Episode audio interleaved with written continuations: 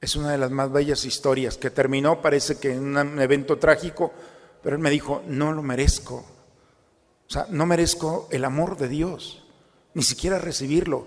¿Quién, quién te dijo eso? Y cuando el amor de Dios incondicional, claro que lo mereces, se desarticuló, yo me acuerdo su rostro, no puedo, ¿quién te dijo eso? ¿Quién te engañó? El amor de Dios ha sido para ti. Y se murió abrazado de Dios. Claro, la comunión no se limita a la hostia, entró directo al banquete celestial. Ese amor, hermanos, el amor verdadero desarticula, porque ciertamente, como dijo él, no lo merezco. ¿Quién lo merece? Pero no estamos aquí porque lo merezcamos, es porque Él nos ama y sabe que lo necesitamos. Como saqueo, nosotros también hemos oído hablar de Jesús. Dejemos que entre en nuestra vida para que la cambie por completo.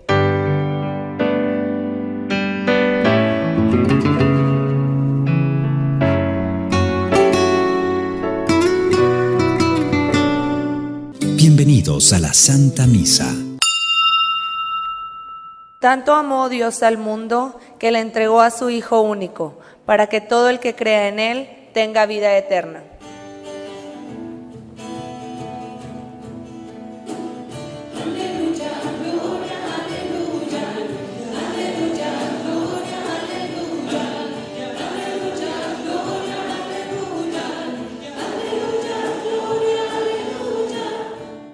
Señor esté con ustedes, hermanos. Proclamación del Santo Evangelio según San Lucas. Gloria a ti, Señor.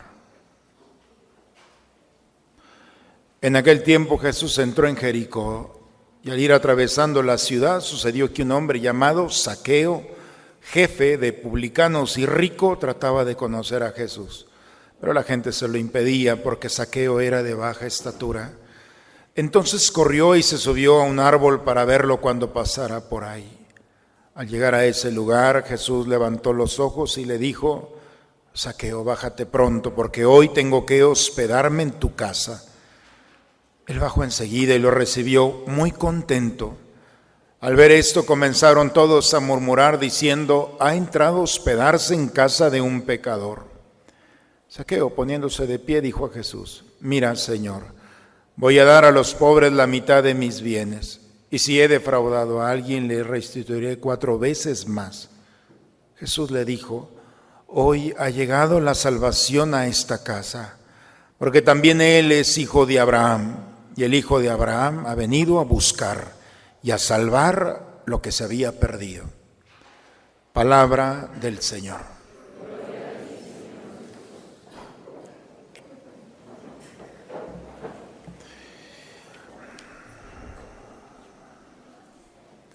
No sé ustedes, pero hay días en los que yo me siento, bueno, siempre, pero hay días que me siento más orgulloso de mi Dios del Dios en el que he puesto mi confianza. Y me siento tan orgulloso que lo presumo porque, porque eso es lo que tiene que ver. Cuando muchos se niegan o se avergüenzan o, o simplemente desconocen, las lecturas del día de hoy nos llevan a entrar en el verdadero, en la verdadera experiencia de este Dios. Porque a veces crecemos con ideas que el enemigo se aprovecha para alejarnos de Él la lectura del día de hoy del libro de la sabiduría. El libro de la sabiduría tiene como una, un, objeto, una misión, eh, presentar la verdad de Dios, presentar lo que hay detrás de la creación y presentar lo que hay en el fondo del hombre. No va más allá de lo exterior, de lo accidental. Por eso el libro de la sabiduría siempre va como un cirujano a entrar y a permitirnos entrar en lo que hay detrás, la música que hay detrás, el fondo que hay detrás de todo esto. Hoy nos habla del fondo de Dios, lo que hay detrás de la idea de Dios. Y dice que toda la creación es como un grano de arena, somos nada, pero ante la mirada de Dios somos todo. Y por eso dice, Dios nos ve compasivo, con compasión, y la compasión es esa expresión en la que Dios nos ve con amor. Y cuando alguien ve con amor, no se pone eh, y se limita a ver solamente una parte del todo. Por eso cuando Dios nos ve, dice el texto el día de hoy bellamente, hace como si no viera nuestros pecados, porque Él nos da tiempo para corregirnos y convertirnos. Cuando alguien ve con amor, no se limita a las limitaciones, ve integralmente y ve lo bueno, la verdad que hay dentro del error, la luz que hay dentro de la oscuridad, la esperanza que se puede, en la que puede reconstruir. Porque Dios nos ama, porque Dios no se puede contradecir, dice el texto el día de hoy, porque Dios nos ama de tal manera que si no nos amara, no, no, es, no existiríamos simplemente. Porque Dios no va a crear algo que no ame. Y la mirada de amor, más que recriminar y señalar, la mirada construye, restaura, reedifica, le da sentido a lo que no tiene sentido y le da sustento, fortaleza a lo que no puede estar de pie. Esa es la mirada de Dios. ¿Y por qué Dios nos ama? Sería la pregunta. ¿Por qué cuando nosotros nos resistimos, cuando lo abandonamos, cuando lo renunciamos a Él, ¿por qué Dios nos sigue amando? Y la respuesta es, porque en cada uno de tus seres hay una parte de ti. Porque en cada uno de tus seres, esa es una expresión maravillosa. Aun cuando nosotros renunciemos a Él, no podemos renunciar porque hay algo en nosotros que le pertenece. Y esa pertenencia es suficiente para estar aquí, para movernos, para respirar, para soñar, para seguir luchando. Eso que hay de Él en nosotros es esa fuente interna de esperanza, de gozo, que nos permite levantarnos cuando no queremos hacerlo, que nos permite seguir luchando aun cuando ya no traemos fuerza, cuando seguimos esperando cuando, cuando todo el mundo nos dice que ya no hay que hacerlo. ¿Por qué el hombre sigue luchando cuando ya no quiere luchar? Porque hay una fuente en él que no está condicionada. Este mundo no tiene poder sobre esto. Es la eternidad que Dios ha puesto en nosotros. Por eso nos amas, porque tu espíritu inmortal está en cada uno de tus seres. Por eso el libro de la sabiduría nos dice que cada vez que nosotros vemos algo tenemos que descubrir lo que hay de Dios en él. Por eso el justo para Dios es aquel que ve a Dios en la creación, no ve una nube, ve lo que hay detrás de la nube, ve lo que hay detrás del amanecer. Cuando ve una persona, ve lo que hay detrás de la persona y puede ver en los acontecimientos que está viviendo dónde está Dios. Porque también en el silencio del dolor, de la pérdida de un ser amado, del fracaso, de la enfermedad, nuestros sentidos son limitados para ver esa realidad. Pero el justo encuentra a Dios también allí. Y eso es lo que desarticula, porque la mirada de Dios desarticula, desviste al hombre, porque ¿cómo puede ser posible que Dios me ame cuando, cuando no soy digno de esto? Cuando no soy digno de su amor. Porque muchas veces le he dicho, no te amo y Él sigue estando allí. Hace ya algunos años me hablaron para ir a ver a un joven que se estaba muriendo. La familia se lo había encontrado tirado al muchacho y lo tenían en una habitación al fondo, en su negocio, muy bien arreglada. Y el hombre estaba allí, un muchacho. Y cuando me dicen, padre, no quiere saber nada de nadie, pero el muchacho se está muriendo, tiene sida.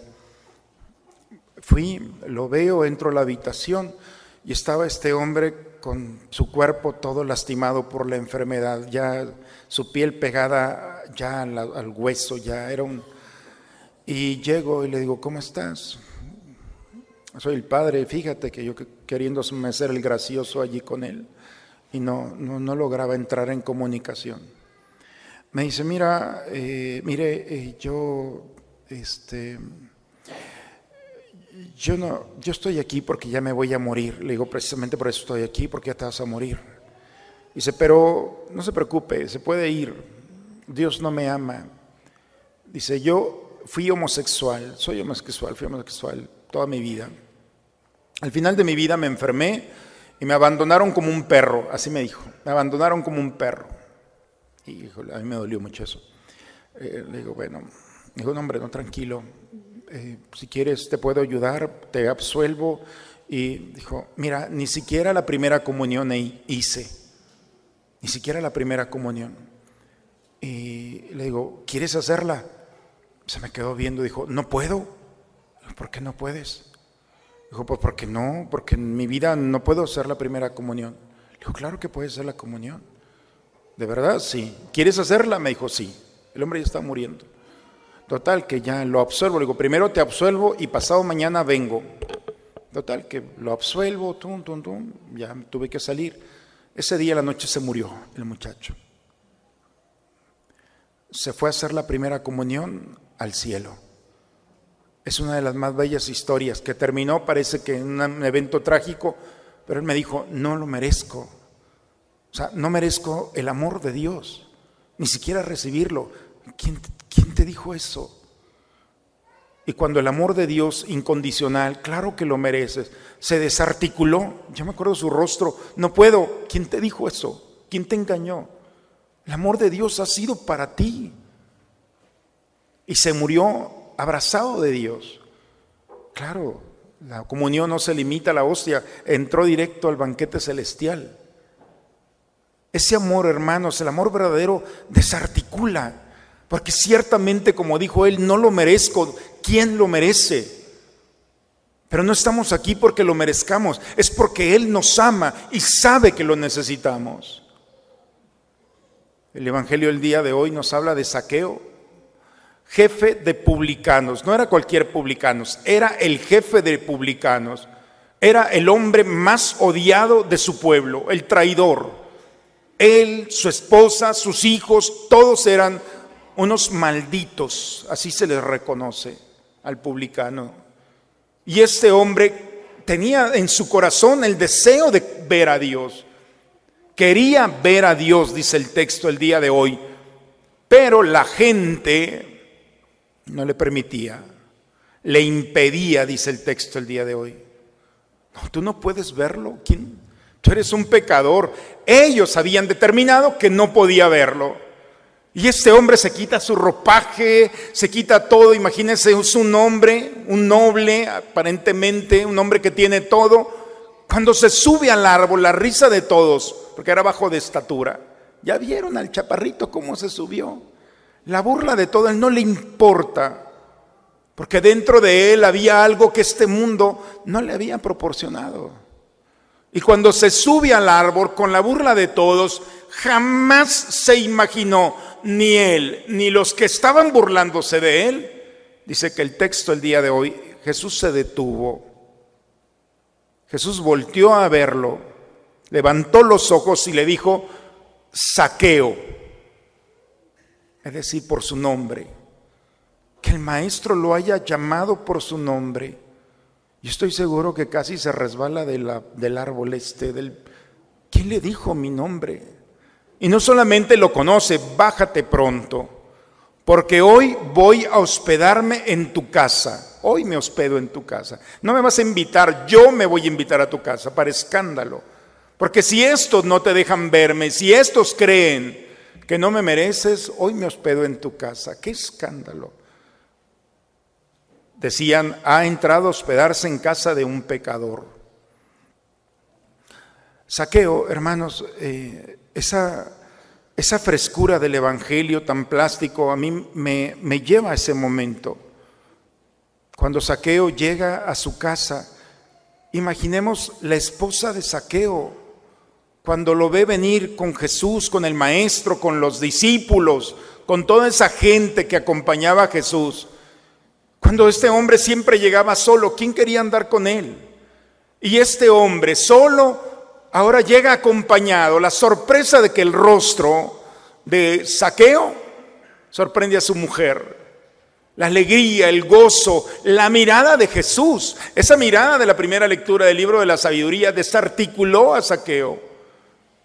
Y esa sonrisa, esa mirada, su, mujer al abrir, al abrir la puerta, los niños, los saqueitos que estaban por allí, todos viendo al papá con una cantidad de gente a su alrededor.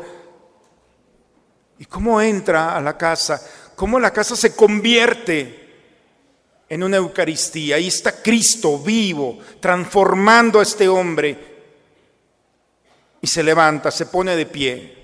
Mira, Señor, voy a dar la mitad de mis bienes la mitad de mis bienes a los pobres. Y si he defraudado, le voy a dar cuatro veces aquel que he robado. Decía dos veces la ley, si has robado tienes que regresar dos. Yo creo que la mujer le dijo, tranquilo, con dos es suficiente, los otros dos ya, o sea, es... Pero si entramos a, este, a esta casa, porque en esta casa está sucediendo la, verdad, hermano, que, que viene a desarticular la mentira. ¿Quién te dijo, Saqueo, que no te merecías?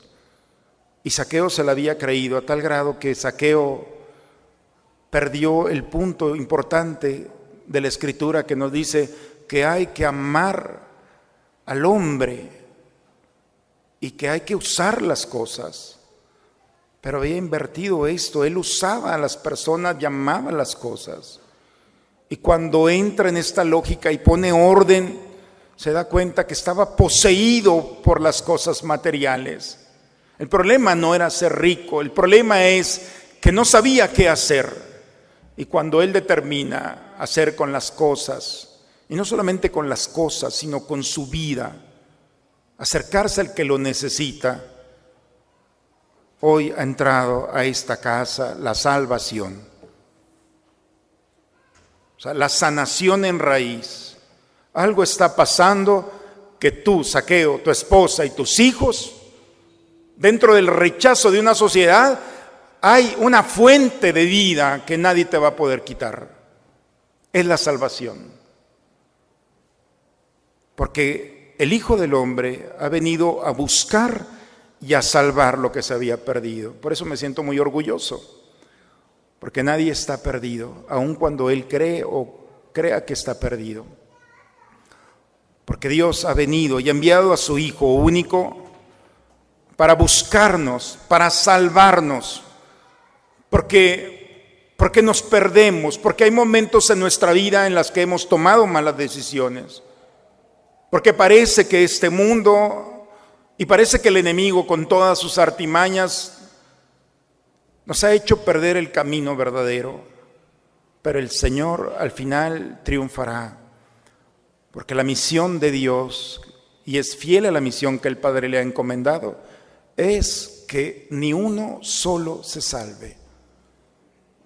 Y cuando nosotros, hermanos, nos subimos al árbol para decirle, no te merezco, y ellos tienen razón, no te merezco. Pero no estoy aquí porque te merezca, es porque lo único que necesito es tu mirada para desarticular las ideas, las emociones, los sentimientos que me han hecho pensar que no te merezco, que estoy perdido. Hoy las lecturas, hermanos, nos hablan bellamente de lo que es la experiencia del Dios verdadero. No estás perdido, nadie está perdido. El problema de todos es que la gente le impedía acercarse a Jesús. Y ese sigue siendo el mismo error. ¿Quién te crees tú para decirle a alguien que está perdido? ¿Quién te crees tú para decirte a ti mismo que estás perdido o perdida? Eso es un acto de soberbia ni todos los pecados de este mundo pueden alejarte del amor de Dios. Y ese es el escándalo, porque tarde o temprano entenderás que te equivocaste.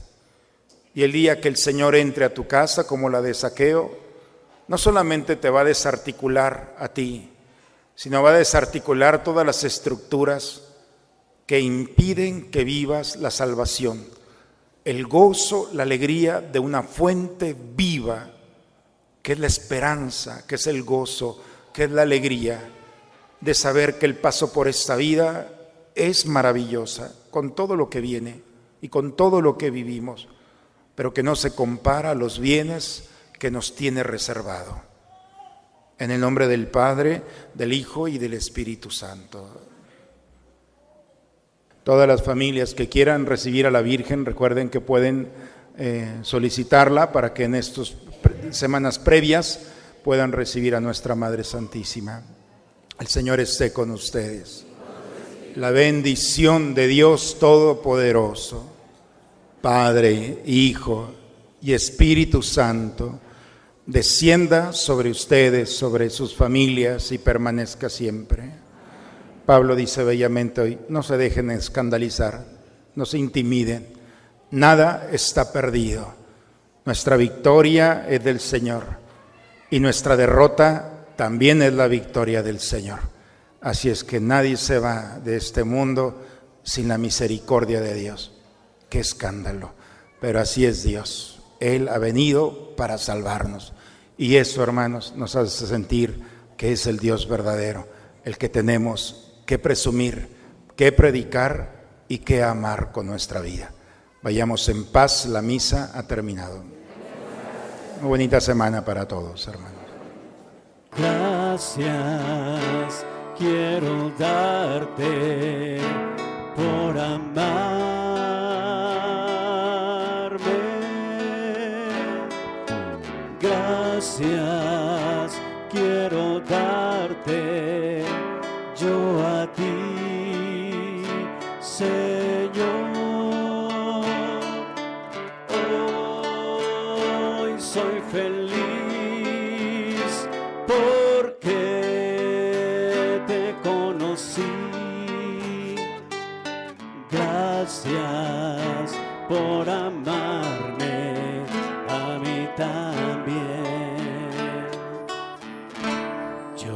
Quiero ser